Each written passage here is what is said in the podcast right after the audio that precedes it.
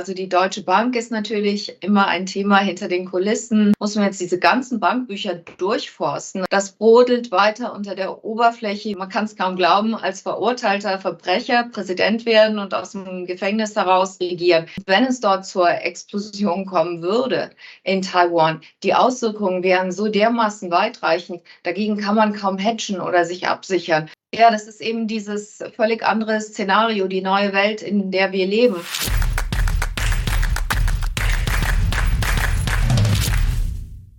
Servus Leute und herzlich willkommen in einem brandneuen Video auf meinem Kanal. Mein Name ist Mario Lochner und ich bin heute zurück mit einer sehr interessanten Expertin. Sie ist Insiderin an der Wall Street und kennt natürlich die großen Player und Strippenzieher und sie ist natürlich auch Expertin für die USA und hat ein sehr spannendes Buch geschrieben mit dem Titel Die DNA der USA. Herzlich willkommen, Sandra Navidi. Guten Morgen, Mario Lochner. Sandra, ich grüße Sie. Sehr schön, dass Sie wieder auf meinem Kanal sind. Heute haben wir einiges vor. Wir müssen natürlich über die Wall Street sprechen, über Börse und Co., aber auch ja, über den Dollar. Da machen sich gerade einige Sorgen, ob der Dollar vielleicht bald am Ende sogar sein könnte und ob die USA vielleicht sogar ja, den Zenit schon überschritten haben. Da müssen wir heute drüber sprechen und natürlich auch ja, über einen Donald Trump.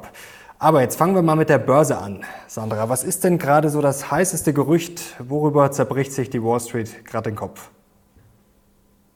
Weil wir weil ich gerade mit Deutschland spreche. Also die Deutsche Bank ist natürlich immer ein Thema hinter den Kulissen. Äh, da wird ein bisschen darauf herabgeschaut hier an der Wall Street schon seit der großen Finanzkrise, äh, so als die Bank, die gerne angelsächsisch sein will, aber das irgendwie nicht so ganz hinkriegt.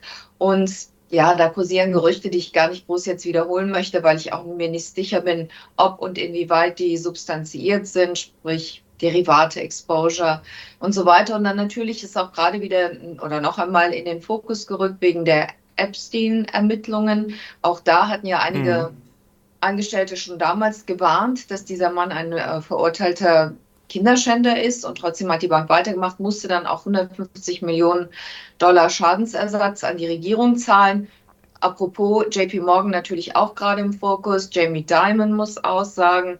Also das kocht so langsam dieser Skandal hier weiter vor sich hin. Dann äh, mein bekannter Anthony Scaramucci, der bei Trump äh, der kürzeste Pressesprecher aller Zeiten war, der hat einen Hedgefonds, ähm, Skybridge Capital, der sehr gut eigentlich gelaufen ist, aber der hatte einen neuen Partner an Land geholt, der groß in Krypto investiert hat. Und dieses, der sollte so genial sein und dieses Krypto-Investment ist jetzt implodiert und deswegen geht es dem auch gerade nicht so gut. Und natürlich das Schattenbankensystem, ähm, was da an Exposure ist, was jetzt auch im Zusammenhang mit der Bankenkrise implodieren könnte. Das sind so Themen, die die Leute hier bewegen, weil die Schattenbanken ja weniger transparent, weniger reguliert sind und da hier und da schon einige Probleme hochgekocht sind, vor allen Dingen was gewerbliche Immobilien betrifft. Mhm. Das ist schon ein gutes Stichwort. Über die Banken sprechen wir natürlich gleich. Nochmal ganz kurz zur Deutschen Bank. Das ist vielleicht ja, eine Nachfrage wert, also dass ein bisschen herabgeschaut wird. Also ähm, man will, kann aber nicht so richtig. Also ähm, man macht sich äh, Sorgen um die Deutsche Bank oder man wünscht sich vielleicht fast ein bisschen den Untergang. Wie, wie kann man das verstehen? Naja, also es ist schon klar hier auch, dass die Deutsche Bank in letzter Zeit ganz gut performt hat. Aber sie hat natürlich mhm. über die Jahre mehr oder weniger keinen Skandal ausgelassen, hatte auch immer Business mit Russland. Das ist einfach, ich will nicht sagen, dass das substanziiert ist, aber äh, es ist ein bisschen die Wahrnehmung hier. Und dann, man muss natürlich auch äh, abwiegeln und sagen, jeder, der irgendwann mal für die Deutsche Bank gearbeitet hat oder die Deutsche Bank als Counterparty hatte äh, und da irgendwas mitbekommen hat, der tut es mhm. heute noch äh, groß ähm, rausposaunen. Deswegen sage ich, ich will das gar nicht wiederholen, weil ich habe kein Insiderwissen. Wenn ich welches hätte, würde ich es wahrscheinlich auch jetzt äh, öffentlich nicht wiederholen. Da war ich auch während der mhm. Bankkrise vor ein paar Wochen sehr vorsichtig, weil Gerüchte können extrem schädlich sein und ja, vielleicht dann auch nochmal so der Hinweis, ich musste jetzt auch, ich arbeite, habe gerade dran gearbeitet, ähm, Wirecard. Man muss natürlich auch auf die ganzen Influencer aufpassen, die irgendwelche Dinge empfehlen oder davor warnen, ohne selbst die Research gemacht zu haben. Ja. Also von daher würde ich sagen, Vorsicht walten lassen. Auch vielleicht ein ganz guter Punkt, ähm, schließt auch ganz gut daran an. Ähm, wie groß ist denn die Gefahr, da wurde zuletzt ja auch spekuliert, gerade bei der Deutschen Bank, weil die dann ja in den Fokus gerückt ist, also dass da einfach eher Gerüchte gestreut werden. Also dass ich jetzt mal sage, ich gehe short oder Hedgefonds, die short gehen und dann werden ihm die Gerüchte gestreut und dann nehme ich da natürlich mal schnell Gewinne mit. Also wie groß ist denn die Gefahr? Gibt es sowas wirklich oder ist das äh, eher Verschwörungstheorie? Nein, das gibt es wirklich und das haben wir sogar zu Zeiten von Lehman gesehen. Auch da gab es mhm. Marktteilnehmer, die aktiv diese Gerüchte gestreut haben und damit natürlich, wenn eine Bank total gesund ist und man streut Gerüchte, dann ist verhakt das schwerer. Aber wenn da auch teilweise was dran ist, kann man so eine Situation natürlich verschlimmern und eine Abwärtsspirale auslösen. Und jetzt im Twitter-Zeitalter, Social Media, alles geht schneller, auch der Handel geht schneller, auch die Leute können ihre Bankeinlagen schneller abziehen oder woanders hin überweisen. Durch diese Schnelligkeit hat das nochmal an Dramatik zugenommen. Also da wäre ich sehr, sehr vorsichtig. Jetzt müssen wir trotzdem Klartext sprechen zur Bankenkrise, auch wenn wir die Leute natürlich nicht beunruhigen wollen. Ähm, ist die schon vorbei oder, ja, wie ja viele waren, Jamie Dimon, haben Sie gerade angesprochen, ähm, der hat auch vor kurzem gesagt, das wird uns wahrscheinlich noch etwas ähm, beschäftigen, auch wenn er jetzt keine Parallelen unbedingt äh, zu 2008 sieht. Also ist die Bankenkrise ja, gekommen, um zu bleiben, um es mal so zu formulieren? Ich glaube, Jamie Dimon hat das vor allen Dingen gesagt, weil er jetzt Angst hat, dass die Banken viel stärker reguliert werden und dass das natürlich schlecht dann für das Bankenbusiness oder meint er jedenfalls. Mhm. Und in diesem Zusammenhang hat er das so rausgehauen. Aber ich würde sagen, davon unabhängig von allem, was wir bisher gesehen haben, ist die Bankenkrise noch nicht vorbei. Sie ist fundamental anders als 2008. Aber unter der Motorhaube, da schwelen noch einige technische Probleme. Und also ich würde sagen, in erster Linie ist das eine Risiko Risikomanagement-Krise. Wenn wir zum Beispiel die Bank uns anschauen, Silicon Valley Bank, die als erste hochgeimplodiert ist, das war ein unfassbares Risikomanagement. Also wenn wir eine Handvoll schwäbische Hausfrauen gehabt hätten, die hätten die Ärmel hochgekrempelt und hätten gesagt, okay, wir müssen jetzt diese Bank managen, die hätten diese Fehler nicht gemacht. Die Bank hatte fast ein Jahr keinen Risikomanager. Die Fed hat die Probleme, also die San Francisco Fed hat die Probleme zwar gesehen und angemahnt, hatte aber selbst hat nichts weiter unternommen, unter anderem auch, weil die Stelle, die zuständig war für diese Bank oder diese, also Position, dieser Job, war im politischen Wechsel unbesetzt geblieben, auch monatelang, ich glaube auch fast ein Jahr. Wo waren die Aufsichtsräte, die Bankmanager, äh, die Bankanalysten, ähm, die Prüfer, Wirtschaftsprüfer. Niemand hat irgendwie was gesagt oder gemerkt. Im Nachhinein stellt sich raus, also ich habe jetzt schon mindestens zwei Leute getroffen, die das geschortet hatten, und zwar schon letzten Herbst, die gesagt haben, die Probleme waren völlig offensichtlich. Ich hatte die Bank jetzt nicht auf dem Radar in dieser Hinsicht, aber der Markt hätte das eigentlich merken müssen. Und viele der Probleme, die die Silicon Valley Bank hat, also die Staatsanleihen, die im Wert gesunken sind, ähm, Leveraged Loans äh, und andere Dinge bei anderen Banken, ähm, Agency Mortgage Bonds, all diese Dinge, das ist ein absolutes Missmanagement vom Zinsrisikomanagement, während sich die Manager aber noch kurzfristig, kurz vor der Implosion, stark bereichert haben. Und auch Bankmanagern hätte eigentlich auffallen müssen, weil die Silicon Valley Bank war eine Person im Vorstand, die einen äh, Banking-Hintergrund hatte. Alle anderen kamen aus branchenfremden, ähm, wie sagt man, Industrien. Und die ähm, also den Gründern von Startups, den kann man jetzt vielleicht nicht unbedingt den Vorwurf machen, das sind ja keine Finanzleute, aber die Venture Capital Firmen, die sollen ja nicht nur Kapital geben, sondern sollen diese Unternehmen, die Kleinstunternehmen an der Hand nehmen und ihr Wissen, Management und Finanzwissen weitergeben. Und die haben sich völlig fahrlässig da äh, ihr Risiko konzentriert bei dieser Bank, ungesicherte Einlagen. Und was ist passiert? Sie sind gerettet worden, ohne eine Haircut hinnehmen zu müssen. Gerade die im Silicon Valley, die immer sagen, wir wollen keine Einmischung des Staates, viele davon sind ja Libertäre. Ja, die haben äh, am lautesten nach Hilfe dann geschrien, zumindest einige davon. Das war natürlich auch in gewisser Weise etwas, sagen wir, nennen wir es mal amüsant. Äh, jetzt haben wir die Silicon Valley Bank ja ähm, besprochen. Ähm, das ist natürlich in gewisser Weise ein Einzelfall. Trotzdem haben Sie vor kurzem äh, auch gesagt, zwei, äh, bis zu 200 Banken seien ja, gefährdet oder ja, unter Druck. Es gibt ja auch einige Studien von äh, Wissenschaftlern, die ausgerechnet haben, wie viel Verluste da in den Büchern stehen. Das Staatsanleihenproblem haben natürlich mehrere Banken. Ähm, ja, ist da noch Druck auf dem Kessel und vor allem die Regionalbanken, die kommen ja nicht so wirklich zur Ruhe. Vor kurzem haben wir auch gesehen, die Deposits, die haben ja quasi einen Rekordabfluss erlebt. Also das ist auch ein kleines Pulverfass, auf dem wir da jetzt sitzen, oder? Oder vielleicht eher sogar ein großes. Ja, ich hatte eine Studie zitiert, wonach 186 Banken pleite gehen würden, äh, wenn ein gewisser Teil der Einlagenhalter ihre Einlagen abziehen würden weil diese Banken auf zwei Billionen Dollar unrealisierter Verluste sitzen. Und wir sehen auch, dass es jetzt nicht nur die kleinen Banken, Regionalbanken waren, also unterhalb der Schwelle von 250 Milliarden äh, Dollar, sondern auch die großen Banken. Nur die großen Banken haben zum Teil Buchführungstricks angewendet und haben das einfach anders deklariert, Hold to Maturity, sodass sie den ursprünglichen Wert angeben durften und nicht den gegenwärtigen. Und dann hat die Federal Reserve ja auch diese Bank Term Funding Facility eingerichtet, wo die Banken dann, wo auch Druck aus dem Kessel genommen wird, weil die Banken können sich Geld leihen, wenn sie es brauchen und sind nicht unter Druck, diese im Wert gefallenen Assets verkaufen zu müssen. Aber ich glaube, bei den Regionalbanken, was sich seit der Finanzkrise nicht geändert hat, ist die Kultur. Alles, was nicht explizit verboten ist, wird als erlaubt angesehen und Catch Me If You Can. Und wenn man Schaden verursacht, dann, wir haben es ja auch bei der Credit Suisse gesehen, das war ja ein immer wiederkehrender Zyklus von Missmanagement. Die sind ja in einen Betrug nach dem anderen reingetappt. Äh, Greensill, Archegos, es waren jedes Mal 5 Milliarden hier, paar Milliarden da. Trotzdem haben die Manager diese äh, äh Boni bekommen, Milliarden an Boni. Und diese Risikomanagementkultur und die Anreizkultur, die ist praktisch die gleiche geblieben.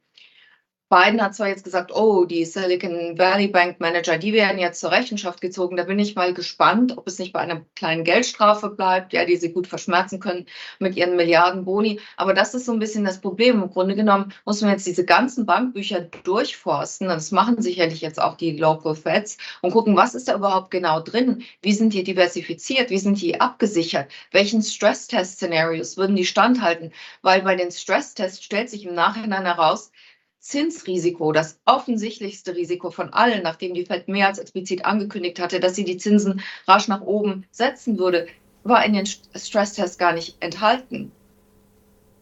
Das ist dann eigentlich schon in gewisser Weise ja, Kasperle-Theater, oder? Also das ist ja das Hauptrisiko und das fällt ja jetzt vielen äh, auf die Füße. Also wie kann das passieren? Und das ist ja auch wieder eine Vertrauensfrage. Also nimmt man diese Stresstests oder die Regulierung oder wie auch immer dann überhaupt noch ernst? Also das ist ja schwierig, oder?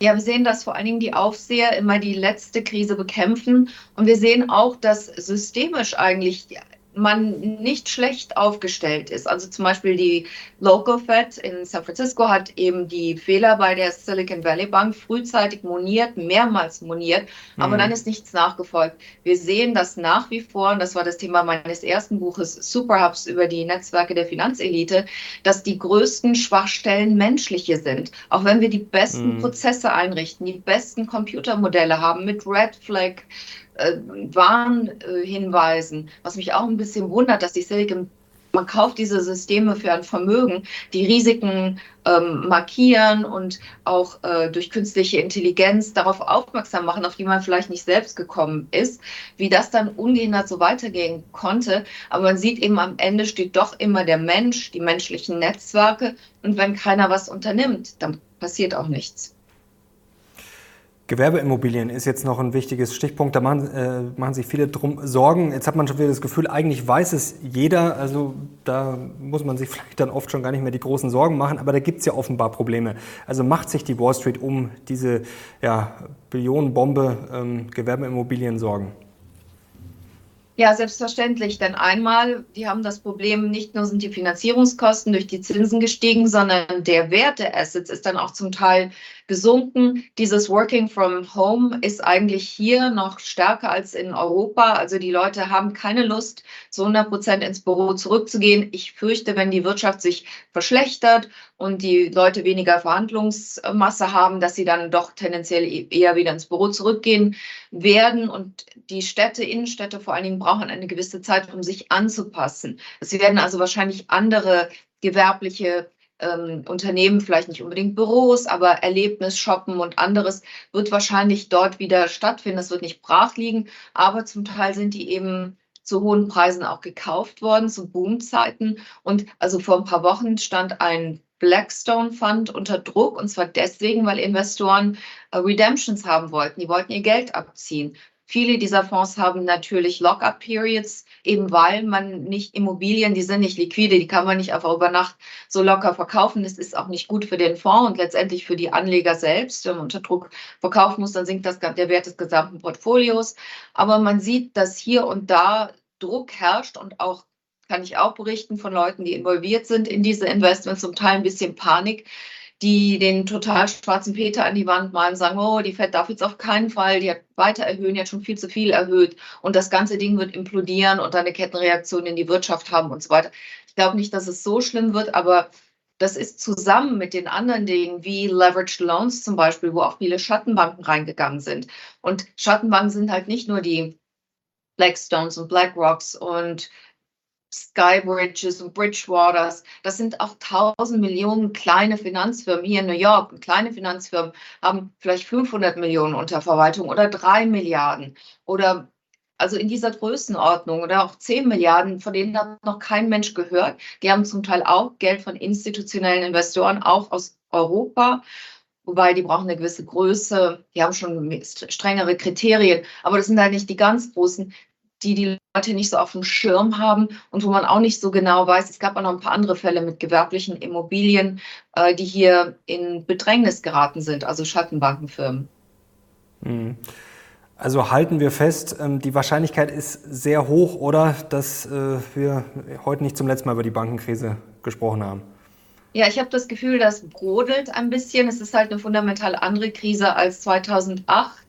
Und die Verkettungen, die ähm, wie sagt man, die Verkettungseffekte sind halt auch anders. Aber wenn wir eins wissen, wir sind heute mehr connected als auch allein technisch als vor noch einem Jahrzehnt. Mhm. Das heißt, okay, vielleicht laufen die Effekte anders, aber sie werden auf jeden Fall gegeben sein. Die Frage ist, was fällt den Leuten wieder ein an Bilanzkosmetik, an technischen Möglichkeiten, wie man das irgendwie technisch, darstellerisch neutralisieren kann und auf welche Ideen kommt die Fed auch weiterhin wie dieses Bank Term äh, Lending Programm, wo ja im Grunde genommen, also man will Liquidität aus dem Markt abziehen, um die Inflation zu schwächen. Mhm. Auf der anderen Seite, durch die Hintertür kommt dann wieder Inflation rein, weil die Banken eben wieder Geld leihen können. Also es ist, wie weit das dann noch rauszögerbar ist und kosmetisch unter der Decke bleibt, das kann, glaube ich, keiner jetzt genau sagen. Was die Fed machen wird, das ist ja momentan eigentlich das Ratespiel schlechthin. Neben der Inflation kommen wir auch gleich ähm, dazu. Jetzt haben wir letzte Woche gesehen, ja, die Anleiherenditen stark zurückgekommen. Da hat der Markt eigentlich gespielt, ja, fallende Zinsen, in diesem Jahr zumindest noch. Ähm, eher Rezession da natürlich, das äh, lesen da viele raus. Dann war jetzt der Arbeitsmarktbericht doch wieder, auch wenn er jetzt nicht gigantisch über den Erwartungen lag, aber trotzdem wieder sehr robust. Ähm, dann wieder ein bisschen Kommando zurück. Also es ändert sich ja ständig ein bisschen. Was wird die FED denn jetzt am 3. Mai machen? Der Markt rechnet ja jetzt eher nochmal mit einem Zinsschritt nach oben um 25 Basispunkte. Ja, das würde ich auch sagen, aber ich habe schon bei den letzten beiden Zinserhöhungen gesagt, nicht, dass sie aufhören soll, aber dass sie aussetzen soll, um zu warten wegen des Verzögerungseffekts der Maßnahmen und wie, sie, wie sich diese Maßnahmen in der Wirtschaft niederschlagen, weil es hat sich so viel verändert durch die Technologisierung und alle möglichen anderen Faktoren, ähm, Demografie, geopolitische Krisen, all diese Dinge, die jetzt zusammenkommen, dass so die Lehrbuchszenarien nicht mehr wirklich anwendbar sind und dass man doch lieber Vorsicht, bevor man Porzellan zerbricht, lieber Vorsicht walten lassen sollte, weil, okay, die FED entscheidet nach der Datenlage, aber die Daten, die sie bekommt, die sind immer aus der Vergangenheit. Das sind ja keine Projektionen für die Zukunft, die keiner, keiner weiß, wie die Daten in der Zukunft aussehen werden und wie welche Risiken zusammentreffen werden. Von daher würde ich sagen, es wäre besser zu warten. Aber ich denke, dass sie noch ein, zwei Mal moderat erhöhen wird und dann möglicherweise warten wird. Dieses, oh, sie wird die Zinsen senken, das war, kam mir von Anfang an ein bisschen vor, schon vor Monaten, wie ein Wunschszenario based on what? Also eigentlich nach diesen Vorhersagen müsste die Wirtschaft schon viel schlechter aussehen. Und weil Sie den Arbeitsmarkt ansprachen, naja, 3,5 Prozent Arbeitslosigkeit nach diesen ganzen Zinserhöhungen ist eigentlich schon relativ gigantisch. Und man muss ein paar Sachen rausrechnen, Participation Rate und diese Dinge, aber trotzdem nicht schlecht. Auch hier in New York, die Leute finden immer noch nicht genug Arbeitskräfte. Eine interessante Anekdote hier aus New York. Ähm, viele Restaurants begrenzen die Anwesenheit für ein Dinner auf anderthalb Stunden. Da müssen die Leute mhm. gehen, weil die nicht genug Leute kriegen, die die Tische äh, bedienen ah, okay. können. Mhm. Wahnsinn. Also wie passt das alles äh, zusammen? Also wir haben jetzt die schnellsten Zinserhöhungen äh, ever gesehen. Wir haben trotzdem eine brummende Wirtschaft. Auf der anderen Seite fürchten sich alle vor der Rezession. Manche sagen, wir sind schon drin angeblich. Also da gehen die Meinungen auch ähm, weit auseinander. Die Börse ist zuletzt gut gelaufen. Also was, was lesen wir da raus? Das ist doch teilweise irgendwie alles nicht mehr so richtig logisch zu erklären, oder? Ja, das ist eben dieses völlig andere Szenario, die neue Welt, in der wir leben. Also die, die total schwarz malen und schon vor einem halben Jahr gesagt hat, oh, wir sind bereits in einer sehr schlimmen Rezession, das sind oft die, deren Fonds oder Produkte nicht so gut performen und die das dann auf, durch Schwarzmalerei versuchen, ein bisschen zu relativieren. Im Hinblick auf die Vorhersage, also ich glaube, dass der Aktienmarkt etwas zu optimistisch ist. Ich glaube schon, mhm. dass äh, Luft rausgehen wird jetzt aus der Wirtschaft. Technisch wahrscheinlich eine Rezession, dann bleibt abzuwarten, wie schlimm wird die. Ich glaube, es ist immer noch nicht ausgemacht, dass die dramatisch schlimm ausfallen wird. Es kann auch durchaus sein, dass es abgefedert wird. Also von daher, aber natürlich, das wird Auswirkungen haben auf die Unternehmensgewinne und damit dann auch letztendlich auf die Aktien. Und was ja auch kostet, ist diese Ungewissheit. Und das wird sicherlich auch weiter zu sehr hoher Volatilität führen.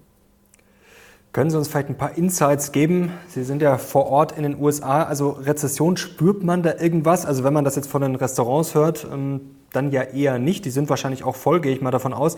Und zweitens Inflation. Sie haben ja das Problem angesprochen mit den Daten, die dann in der Vergangenheit liegen. Merkt man da schon irgendwas, dass sozusagen im echten Leben irgendwas billiger wird oder zumindest nicht mehr teurer wird? Also, dass irgendwas billiger geworden ist, ist mir noch nicht aufgefallen hier. Natürlich lebe in Manhattan, der Insel mit den Wolkenkratzern. Und die war immer schon extrem alles äh, teuer hier, das Leben. Das ist auch nicht repräsentativ für die Nation. Ich würde sagen, was, ähm, was glaube nicht, dass sich eine Rezession unbedingt bemerkbar macht. Das äußert sich ja oft auch dann eben durch den Arbeitsmarkt.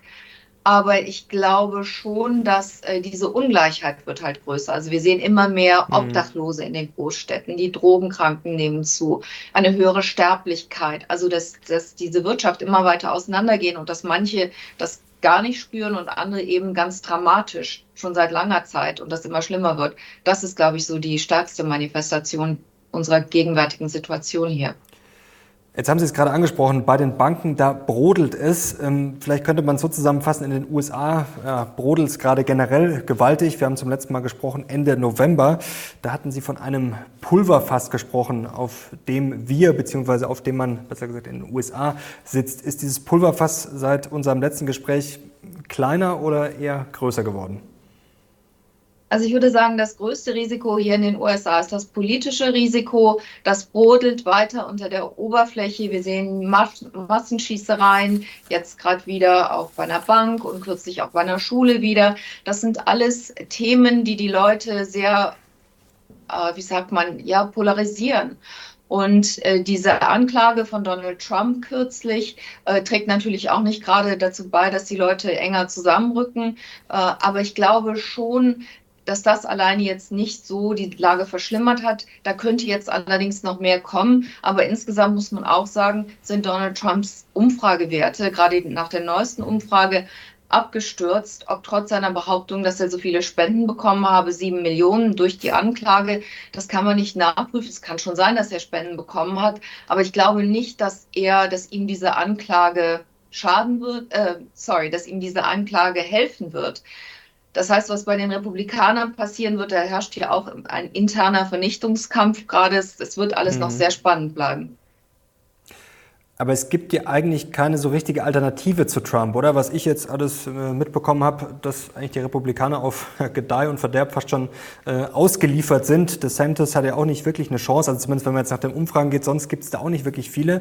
Also ähm, müssen die Republikaner fast dafür sorgen, dass Trump jetzt da irgendwie aus Gewinner, äh, als Gewinner rausgeht. Also es, der erste Instinkt war natürlich, als man das mitbekommen hat, so, das ist jetzt vielleicht sein Ende. Aber es wurde ja sehr schnell gesagt, ja, das, das könne ihm sogar nützen. Also was ist Ihre Einschätzung? Was kommt da am Ende dabei raus?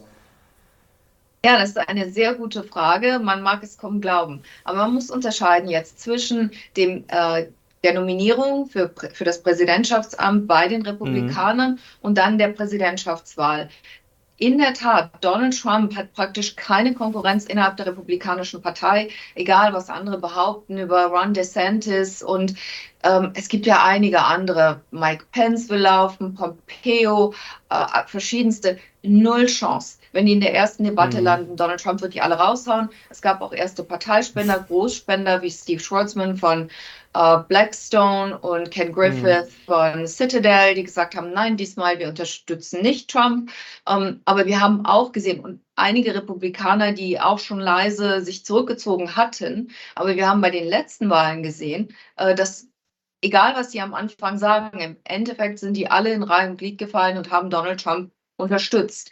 Allerdings glaube ich, wenn er der Kandidat wird, wird er im, bei der Präsidentschaftswahl dem demokratischen Kandidaten unterliegen, wenn es auch knapp werden wird. Aber ich glaube nicht, dass er als Präsidentschaftskandidat eine Chance hat. Viele, auch hier in der Wirtschaft, auch an der Wall Street, sagen, der war super für uns, was Steuern angeht, was die Regulierung angeht alles hat fein hingehauen. Aber noch einmal wollen wir nicht. Der ist uns zu willkürlich. Nachher stellt er uns an den Pranger per Tweet und sagt, boykottiert wie damals Apple oder Harley Davidson und kauft dieses oder jenes Produkt von Leuten, die mir gut wohlgesonnen sind. Oder wir kriegen nachher unsere Genehmigungen nicht durch, im Gegensatz zu unseren Konkurrenten, weil dem irgendwas quersitzt, was mit uns zu tun hat, sagen sie nein. Also wir wollen doch lieber die demokratischen Strukturen so weiter behalten. Und okay, wenn Ron DeSantis äh, Kandidat wäre. Das wäre ein bisschen was anderes. Dann hätten die Republikaner wahrscheinlich bessere Chancen.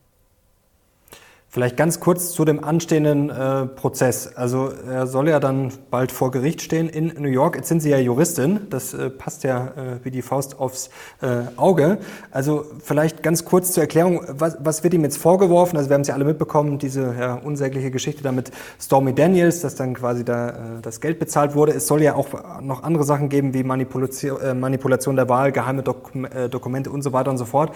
Ähm, also was wird ihm konkret vorgeworfen und ähm, was kommt da am Ende dabei raus, auch wenn das jetzt natürlich schwer äh, vorauszusagen ist. Ja, ich bin US-Juristin auch, also zugelassene Rechtsanwältin, nicht nur Deutsche. Und Donald Trump hat eine Lawine von Straftatbeständen äh, verwirklicht. Also zumindest gibt es dafür genügend Anfangsbeweise, um diesen Delikt nachzugehen. Bei dem Prozess hier mit Stormy Daniels ist es ganz einfach. Er hat eine Schweigezahl, Schweigegeldzahlung an sie vorgenommen, mhm. was nicht illegal ist, aber er hat dies getan, um eine ähm, um einen anderen Straftatbestand zu verdecken, nämlich verbotene Parteienfinanzierung. Diese Finanzierung an Stormy Daniels sollte dazu dienen, äh, die Tatsache, dass er diese Affäre hatte, während seine Frau gerade den Sohn geboren hatte, unterm Deckel zu halten, damit die Wähler das nicht mitbekommen, damit er bessere Chancen hat. Ähm, das ist ein Fall, also eine etwas kompliziertere juristische Konstruktion. Das ist keine, die sich sofort aufdrängt oder die man sofort als Laie versteht. Es wird weit hergeholt. Die Tatsache ist, juristisch kann das sehr gut äh, durchkommen und schlüssig sein. Im Endeffekt entscheidet eine Jury ich habe jetzt keine Ahnung, was bei diesem Prozess rauskommt. Vor allen Dingen Donald Trump hat jetzt die Gelegenheit, gegen all die Vorwürfe Stellung zu nehmen. Und er wird sich äh, auf Verjährung berufen. Da muss die Gegenseite sagen, nein, der war Präsident, da lief die Zeit nicht. Und nein, er hat diesen jenes gemacht, das trägt auch zu einer Aussetzung bei. Dann wird er sagen, das hat er schon gesagt, Manhattan ist überwiegend demokratisch, nur ein Prozent hätte republikanisch gewählt. Das stimmt nicht, aber stimmt schon, dass hier weniger republikanische Wähler sind. Das würde den Jurypool ähm, zu, ungerecht machen gegen ihn. Und er möchte eine Verlegung nach Staten Island. All diese Dinge, also er spielt natürlich auch auf Zeit. All das werden seine, den ganzen Prozess verlangsamen und rauszögern und ist natürlich Wahnsinn. Also der ist anberaumt, ich glaube, auf Anfang des Jahres die Verhandlungen erste Verhandlung, natürlich genau, wenn wir im Wahlkampf sind. Das ist alles eine unglückliche Verkettung. Aber es gibt ja auch noch andere, wie Sie eben zu Recht sagten, Straftatbestände, die auch wesentlich schwerer wiegen, wo es auch genügend Beweise gibt. Wir haben Donald Trump am Telefon zum einem Gouverneur, wo er sagt, hey, ich brauche noch genau die Stimmenzahl, äh, die ihm fehlt zum Wahlsieg, kannst du mir den nicht irgendwie besorgen? Das sind alles so Dinge, aber diese Prozesse sind langwierig, schwerfällig. Das ist nun mal ein ehemaliger Präsident. Da wollen sich auch die einzelnen Staatsanwälte absichern und genau sein. Und also unser Justizminister Garland, der kommt auch nicht so richtig in die Pötte, was ich persönlich sehr frustrierend finde. Und die Demokraten verlassen sich sehr darauf. Und es erinnert mich ein bisschen an die ähm, Müller-Konstruktion. Oh, ähm, der Sonderermittler Müller, oh, der wird es für uns richten, weil es ja alles so eindeutig. Und, und tatsächlich hat der Müller-Report Anhaltspunkte gegeben dafür, dass Donald Trump sich durch die Verbindung mit Russland strafbar gemacht hat. Aber der damalige Justizminister Bill Barr hat dieses Memo aufgefangen, als wie ein Ball, der in der Luft war, hat ihn genommen, hat gesagt, hat ein PR-Ding rausgekommen, gesagt, das ist alles äh, ohne Hand und Fuß und da ist nichts dran. Die Leute haben das geglaubt. Müller hat nachher gesagt, das stimmt überhaupt nicht. Äh, da sind äh, konkrete Anhaltspunkte. Aber das nur als Hinweis, man, hier ist alles ungewiss und unsicher, man kann sich auf nichts verlassen. Vor allen Dingen die Timeline ist äh, ungünstig. Also alles ist offen, aber im Endeffekt, ich muss als Juristin daran glauben, dass wir alle vor dem Gesetz hier gleich sind und dass auch jemand wie Donald Trump für wenigstens eins oder ein paar von den Delikten, die er verbrochen hat, dass er dafür zur Verantwortung gezogen wird. Weil wo will man sonst die Grenze ziehen? Was ist, wenn er einen Mord begangen hätte? Was ist, wenn er Massenmord begehen würde? Es ist immer ein Ex-Präsident kann nicht zur Verantwortung gezogen werden. Das kann ja schon rein logisch nicht sein. Was hat oder hätte denn äh, das für Auswirkungen auf die Wahl? Also, dass er angeklagt ist, so wie ich das verstanden habe, ähm, ist egal, wenn man das jetzt mal so sagen kann. Also, er kann dann trotzdem Präsident werden. Ähm, wenn er verurteilt wäre, ähm, ist die Frage natürlich, wie schnell das auch geht und ob überhaupt. Also, was könnte ihm da die Tour vermasseln? Man kann auch, äh, man kann es kaum glauben, als verurteilter Verbrecher Präsident werden und aus dem Gefängnis okay. heraus regieren. Das ist natürlich äh, völlig unpraktisch. Das ist eine rein theoretische Konstellation.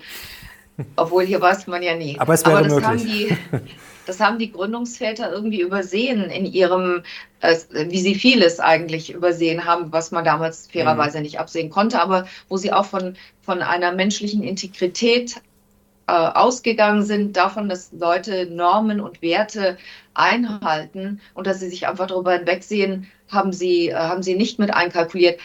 Aber zum Beispiel, wenn man verurteilter Verbrecher hier ist, kann man nicht wählen. Das geht nicht, aber man kann Präsident okay. werden. Das ist auch äh, durchaus äh, interessant. Ähm, jetzt zeichne ich mal ein Trump-Szenario. Er kriegt das wieder irgendwie hin. Verkaufen kann er sich ja. Also er zieht eine Show ab. Ähm, muss jetzt vielleicht nicht ins Gefängnis. Also es geht alles so halbwegs glatt. Und dann hat er Glück und es kommt jetzt doch eine Rezession, es kommt vielleicht ein, ja, nennen wir es mal, ein Rückgang an der Börse. Also er kann dann quasi im Jahr 2024 eine kleine Krise, vielleicht geht die Bankenkrise weiter, sich wieder als Retter sozusagen aufspielen. Vielleicht hat er dann noch die Heldenstory, so nach dem Motto, mir kann keiner was anhaben. Also mit Glück könnte das doch schon wieder so ein Trump-Jahr werden, 2024 es könnte ihm auf jeden Fall in die Karten spielen. Das ist ein bisschen frustrierend, weil ihm viele Dinge de facto, die passiert sind, in die Karten gespielt haben. Man kann es manchmal nicht glauben, was er auch für Glück hatte. Auf der anderen Seite, er hat die letzte Präsidentschaftswahl verloren. Er hat die, das Haus verloren, er hat die, die andere Kammer verloren. Also er hat dreimal verloren. Und viele Leute sind jetzt auch ein bisschen desillusioniert von Trump. Damals hat er wenigstens noch den Leuten erzählt, was er alles für sie tun würde und wie schlecht es ihnen geht. Jetzt geht es nur noch um ihn. Alle sind so ungerecht zu mir und alle wollen mir an den Kragen. Es geht um ihn. Und vor allen Dingen, das hat man jetzt schon 100 Millionen Mal gehört. Und das, was attraktiv für die Wähler, für diese Wähler damals war, dass er Tabus gebrochen hat, dass er Leute beschimpft hat mit den unglaublichsten Schimpfworten, die man vorher nie öffentlich hätte sagen können. Verunglimpfungen, Beleidigungen, Provokationen. Das hatte einen riesen Unterhaltungswert. Das fanden sie super cool. So, der zeigt denen jetzt mal die Keule, die ich gerne würde, aber ich kann es ja nicht. Ähm, das hat alles jetzt so ein bisschen nachgelassen. Und viele Leute sagen, ja, okay, Zuerst haben sie gesagt, ich finde ihn sympathisch und kompetent. Dann haben sie gesagt, okay, ich finde ihn nicht so sympathisch, aber er ist kompetent. Und jetzt sagen sie viele von ihnen, okay, er ist nicht so nett und Kompetenz ist er eigentlich auch nicht so.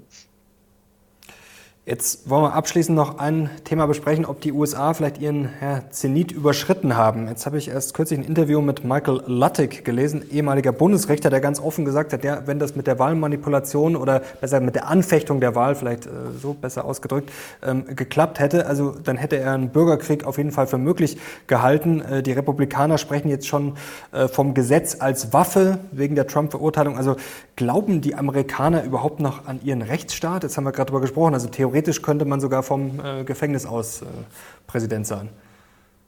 Genau das ist das Thema meines Buches und auch äh, ja vor allen Dingen die Instrumentalisierung des Rechts. Die Republikaner, wie ich dort geschrieben, versuchen einen Putsch auf vielen verschiedenen Ebenen, wahltechnisch, juristisch, gewaltsam, und diese Coups, die laufen jetzt schon in Zeitlupe. Daran arbeiten sie. Und Lattig, das muss man auch sagen, der ist ein hyperkonservativer Superrepublikaner. Dass er sowas sagt, ist erstaunlich. Ich glaube jetzt nicht, dass ein Bürgerkrieg um die Ecke ist, weil, ähm, sorry für mein Deutsch manchmal, ähm, weil äh, weil der anders aussehen würde heute als früher. Und ich habe auch ganz viele Wissenschaftler dort zitiert. Die herrschende Meinung dort ist, dass wahrscheinlich wird Gewalt aufbrechen. Wir haben hier über 20.000 Milizen hier, die schwer bewaffnet sind. Der Großteil der Gewehre, Amerika ist die am stärksten bewaffnete Zivilgesellschaft der Welt und die sind so, ich weiß nicht, 80 Prozent in den Händen der Republikaner und die sind ja auch eher bereit, die einzusetzen. Also dass Gewalt ausbricht und ähm, damals wie bei Black Lives Matter, wo auch hier in meiner Nachbarschaft, äh, Madison Avenue, ähm, die, die gelootet wurde, also Scheiben eingeschlagen, geplündert wurde, das kann schon aufbrechen, dass wir jetzt einen richtigen nachhaltigen Bürgerkrieg sehen. Das glaube ich für die nächsten Jahre nicht. Aber dieser Zweifel am Rechtsstaat ist angebracht und es wird haarscharf werden. Ich musste wieder auf mein Buch als jemand, der hier lebt, auf einer optimistischen Note enden, weil es auch Tatsache ist, dass die Mehrheit der US-Bürger humanistischen Werten aufgeschlossen sind. Die sind mitfühlsam, die fühlen soziale Verantwortung für ihre Mitmenschen hier. Ähm, das ist halt die Tyrannei der Minderheit. Und das war sehr interessant, auch im Buch für mich durch die Recherche herauszuarbeiten, wie zielstrebig eine klitzekleine Minderheit an konservativen Extremisten seit Jahrzehnten daran gearbeitet haben, das Verfassungsgericht zu besetzen mit einer Mehrzahl konservativer Richter, wie sie ähm, Bündnisse geschlossen haben mit religiösen Extremisten, da Ökosysteme ins Leben gerufen haben, kommerziell und Universitäten und medienmäßig, die sich alle miteinander ergänzen und ähm, verstärken. Und, das die, und mit, mit Milizen haben sie auch Verbündete Bündnisse geschlossen, Allianzen. Und das ist immer noch eine Minderheit, aber durch diesen Zusammenhalt sind die relativ stark und nicht zuletzt, ich schreibe auch über die Putin-Fraktion bei den Republikanern, Leute, die ganz klare, offene, zum Teil Verbindungen nach Russland haben und eine christliche konservative Werteallianz schließen wollen. Nicht nur mit Putin, sondern sie haben auch ihren Parteitag, die Republikaner, in einem der letzten Jahre bei Orban in Ungarn verbracht. Also ganz unglaubliche Dinge, die kriegt man am Rand so mit. Aber wenn man sich die Puzzleteile in der Gesamtheit anschaut, ist es erschreckend. Auch die USA sind nicht vor einer Autokratie gefeit. Das muss man mal ganz klar sagen, dass die Demokratie nicht etwas ist, was wir hier als ähm, garantiert annehmen dürfen, sondern für das, für die wir immer aktiv kämpfen müssen. Wer mehr darüber erfahren will, das Buch von Sandra Navidi, die DNA der USA, Link dazu findet ihr natürlich unten in der Videobeschreibung. Kann ich nur empfehlen, um das alles noch zu vertiefen von der US-Insiderin. Jetzt noch ein paar Fragen. Ähm, jetzt wenn man das nicht wüsste, dass es sich um die USA dreht, was Sie gerade beschrieben haben, dann mutet das ja teilweise schon ein bisschen äh, nach äh, Bananenrepublik an, wenn man das jetzt mal so äh, frech sagen darf. Jetzt sehen manche schon, ich muss sagen, ich würde da jetzt vielleicht nicht mitgehen, aber die USA so ein bisschen spätrömisches Reich. So, ähm, haben die USA ihren Höhepunkt überschritten? Totgesagte leben länger das schreibe ich auch im Buch an, natürlich kein Reich, keine Währung, äh, nichts hat ewig überlebt. Irgendwann überlebt sich alles vielleicht mal, aber ich sehe jetzt nicht ähm, die USA vor dem Umkippen. Vor allen Dingen auf relativer Basis, wenn wir uns andere Länder anschauen, denke ich, dass die USA wir sehen es auch an der Wirtschaft, sehr stark ist. Ich muss daran glauben, dass die Demokratie hier obsiegen wird. Amerika ist ein Land, was auf einem Riesenschatz von ähm, Rohstoffen sitzt, was im Notfall sogar Selbstversorger sein könnte. Also sie haben so viele die Reservewährung. Sie haben so viele Vorteile auf ihrer Seite. Und am meisten würde ich sagen, ihre Soft Power in der Welt. Amerika ist immer noch das beliebteste Einwanderungsland der Welt. Aus aller Welt, bei aller Kritik, die meisten Menschen wollen gerne hierhin einwandern. Auch aus Deutschland höre ich das immer wieder von Leuten, die mit der Bundesregierung sehr desillusioniert sind und schwärmerisch geradezu sagen, ach, du hast es so gut, ich würde auch so gerne in die USA ziehen. Wie kann man das machen? Ich muss ja zugeben, ich bin äh, den USA auch eher positiv zugeneigt. Trotzdem muss ich jetzt noch ein paar unangenehme Dinge ansprechen. Emmanuel Macron hat ja ähm, vor kurzem ja, einen rausgehauen und hat gefordert, ja, dass man sich nicht zu abhängig von den USA machen sollte. Das hat viele auch ein bisschen überrascht, dass Europa ja selbstbewusster auftreten müsste als eigene Superpower. Die BRICS ähm, ja, treten auch immer mehr äh, in den Vordergrund, treten immer selbstbewusster auf. Gerade auch äh, Stichwort Dollar. Also man hat da ja schon auch so ein Konkurrenzsystem in den letzten Jahren auf aufgebaut. Also man wird generell wirtschaftlich immer stärker. Ähm, da kommt schon ordentlich Druck auf, oder? Ja, da kommt Druck auf, aber ich würde sagen, das tut den USA auch ganz gut. So ein bisschen Druck von außen, das okay. führt zu einer Selbsterneuerung. Man äh, muss sich auf die Hinterbeine setzen. Und für mich als gebürtige Europäerin ähm, finde ich das auch durchaus richtig, äh, dass Europa versucht, sich etwas selbstständiger zu machen. Vor allen Dingen, wir wissen ja nicht genau, was passiert. Wenn hier nochmal, vielleicht nicht nächstes Mal, aber vielleicht über, übernächstes Mal ein protektionistischer, isolationistischer, autokratischer Republikaner drankommt an die Regierung, dann kann es in, mit der Zusammenarbeit mit dem transatlantischen Verhältnis ruckzuck ganz anders aussehen. Dann gibt es keine Unterstützung mehr für die Ukraine oder minimal. Mhm. Äh, selbst Ron DeSantis hat gesagt, hm, das müssen wir alles nochmal ganz genau angucken. Und er hat sich schon vorsichtig geäußert. Nachher hat er einen Rückzieher gemacht, nachdem es einen Aufschrei gab, dass er die Ukraine-Hilfe zurückfahren will äh, oder das angekündigt hat. Ähm, also da gibt es an vielen Ecken und Enden und vor allen Dingen auch wirtschaftlich große Ungewissheiten für Europa, zum Beispiel das Verhältnis USA-China. Wird China vielleicht versuchen, weil es nicht kann nicht viel gegen oder nicht so viel gegen die USA machen, wird es versuchen, Europa zu bestrafen durch das Vorenthalten von Dingen, die man braucht für alternative Energieproduktion, Siliziumwaffeln.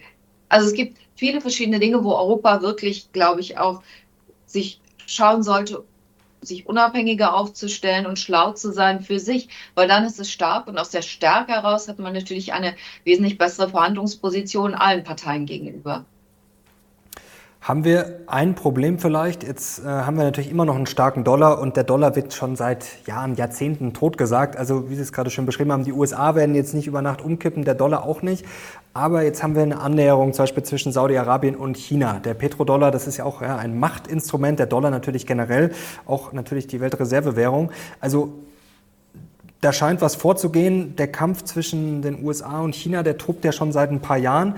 Also haben wir auf der einen Seite ähm, ja, das Risiko, dass da richtig was äh, in die Luft geht. Denn die USA werden da nicht zuschauen ähm, und sagen, ja gut, dann äh, verlieren wir jetzt eben an Macht. Also ist das nicht eine große Gefahr, dass sich dieser ja, Konflikt ähm, zwischen den USA und China weiter hochschaukelt oder dass vielleicht sogar noch andere Länder dazukommen? Ja, also ich glaube schon, ähm, dass die über lange Zeit hinweg der US-Dollar als Reservewährung schwächer wird. Aber das wird lange dauern, wenn wir uns äh, den, den Renminbi anschauen. Dann, äh, mhm. der ist ja noch so eingeschränkt und die Regierung will ja auch gerne die Kontrolle darüber behalten. Das ist nicht so wie der Dollar, so frei handelbar. Ähm, also von daher, da sehe ich jetzt nicht unbedingt die größte Gefahr. Was ich für sehr gefährlich halte, ähm, ein, ein Pulverfass, ist die Tatsache, dass die USA jetzt zum Beispiel Superleistungshalbleiter den äh, China vorenthalten wird. Mhm. Warum? Zum Teil schon tut. Und keine US-Bürger dürfen in, zum Beispiel in China an der Produktion beteiligt sein. Das ist ja mhm. gerade noch im Prozess, wie sich das auswirkt. Und ich glaube, das tun sie natürlich einmal, um sich selbst zu schützen, militärisch vor allen Dingen, aber auch wirtschaftlich und dann auch ähm, ja, für die wirtschaftliche Stellung das wird China schon zusetzen. Also ich glaube, da sind so Druckpunkte, die empfindlich wehtun, vielleicht mehr als die, Werbung, äh, als die Währung. Und gerade Halbleiter sind in Zukunft auf die Wirtschaft ja extrem wichtig. Ich glaube, dass das noch gefährlich werden kann und vielleicht auch für Europa, was dann zwischen den Stühlen steht.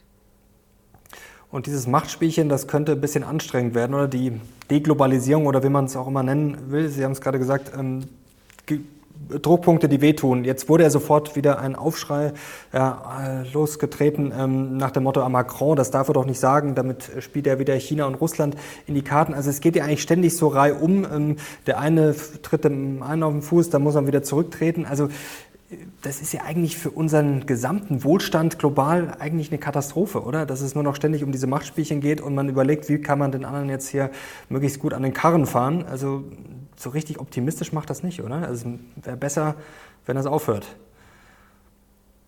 ja, die Risiken sind größer geworden und allein das Risiken bestehen und die daraus resultierende Ungewissheit, die kostet. Dann kommt noch hinzu der demografische Wandel, also die Überalterung der Bevölkerung und dann der Protektionismus, auch hier in den USA, dass man mehr im Land produziert äh, für das Dreifache, was es an Arbeitsleistungen in China kosten würde. Also ich glaube, diese Zeit von vor Corona, wo man große Sachen auch einfach billig bestellen konnte übers Internet, wie Sportgeräte oder Möbel, also Sachen des täglichen Lebens, wo man sich oft gewundert hat, wie kann das so billig sein mit Verpackung und Transport und allem Pipapo. Ähm, ich glaube, diese Zeit, das wird alles wird ein bisschen, also deswegen glaube ich, dass die Inflation tendenziell zwar sinken wird vom jetzigen Level, aber dass sie höher bleiben mhm. wird als vorher, weil, weil es einfach teurer wird zu produzieren. Jetzt habe ich abschließend noch zwei kurze Fragen. Eine schließt an an das China-Thema, nämlich Taiwan. Ähm, da wurde ja ordentlich zuletzt wieder mit dem Säbel gerasselt von China. Gefühlt verschiebt sich die Grenze immer ein bisschen weiter. Man übertritt immer ja, mehr Linien. Jetzt ist es natürlich weiterhin ein Extremszenario und natürlich sagen wir alle mal, ja, im Zweifel ähm, wird das nicht passieren oder vielleicht mal irgendwann. Ähm, aber wie geht Wall Street damit um? Denn die USA hängen ja da auch, äh, wenn es zum Äußersten käme, dann ja auch äh, voll mit drin wahrscheinlich. Ja, dieses Thema China, die Zuspitzung des Konflikts und natürlich im schlimmsten Falle eine militärische Auseinandersetzung ist auf jeden Fall ein Thema hier, auch bei Diskussionsrunden und Veranstaltungen an der Wall Street. Aber das ist so ein Extremszenario wegen der weltweiten Herstellung von Halbleitern in Taiwan, dass man das bei Investmententscheidungen kaum mit einbeziehen kann. Und wenn es dort zur Explosion kommen würde in Taiwan, die Auswirkungen wären so dermaßen weitreichend, dagegen kann man kaum hatchen oder sich absichern. Man kann nur versuchen, mhm. und das tun die USA ja jetzt auch schon durch verschiedene Gesetze, die Präsident Biden erlassen hat in seiner ersten äh, Amtshalbzeit, dass er, dass viele Dinge jetzt hier hergestellt werden, kritische Rohstoffe hier zunehmend gewonnen, abgebaut werden äh, können, dass dafür die Infrastruktur geschaffen werden, dass Halbleiterproduktion hier auch hierhin verlagert wird. Also man sucht etwas zu de-risken, aber natürlich hätte das solche globalen Kettenreaktionen, dass es äh, schwer ist einzukalkulieren. Man geht jetzt auch hier, würde ich sagen, davon aus, dass es nicht unmittelbar bevorsteht, auch wenn die, wenn China mit den Säbeln rastelt. Ähm, aber das heißt natürlich nicht, dass es in ein paar Jahren nicht passieren könnte und dann wäre das auch hier wirtschaftlich ein Problem. Und jetzt noch eine letzte Frage und zwar zum Hype-Thema schlechthin gerade, AI, künstliche Intelligenz, KI. Ähm, die ganze Welt spricht drüber, Wall Street sicherlich auch. Ist das wirklich das nächste große Ding? Wird da jetzt viel Geld reinfließen oder sind das eher so Vibes, Jahr 2000, ähm, es ist völlig überschätzt? Zu diesem Thema habe ich übrigens mein zweites Buch geschrieben, Future, das Future Proof Mindset oder Future IQ in Englisch. Also, das Thema ist ein bisschen overhyped. Das ist ja nicht über Nacht mhm. jetzt gekommen. Auch ähm, ChatGPT, ähm, es war eigentlich bei Experten jetzt auch bekannt und es ist ja auch nicht so leistungsfähig im Moment noch, wie viele äh, das ausgemacht haben. Also ich würde sagen, und, und vor allen Dingen auch diese Gefahr, die auch gern von den Elon Musks dieser Welt äh, an, an, die Wand gemalt werden. Oh, die AI wird uns umbringen. Also ich glaube, in den nächsten Jahrzehnten brauchen wir uns darum noch keine Sorgen zu machen.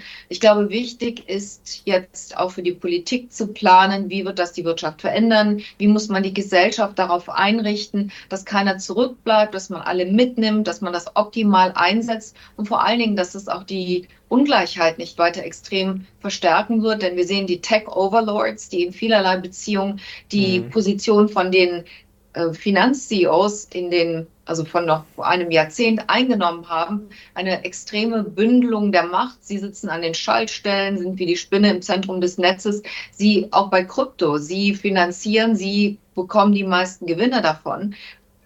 Für alle anderen herrscht Intransparenz. Also ich glaube, das ist sehr wichtig. Da stellt sich natürlich die Frage, sind wir jetzt schon zu spät zum Regulieren?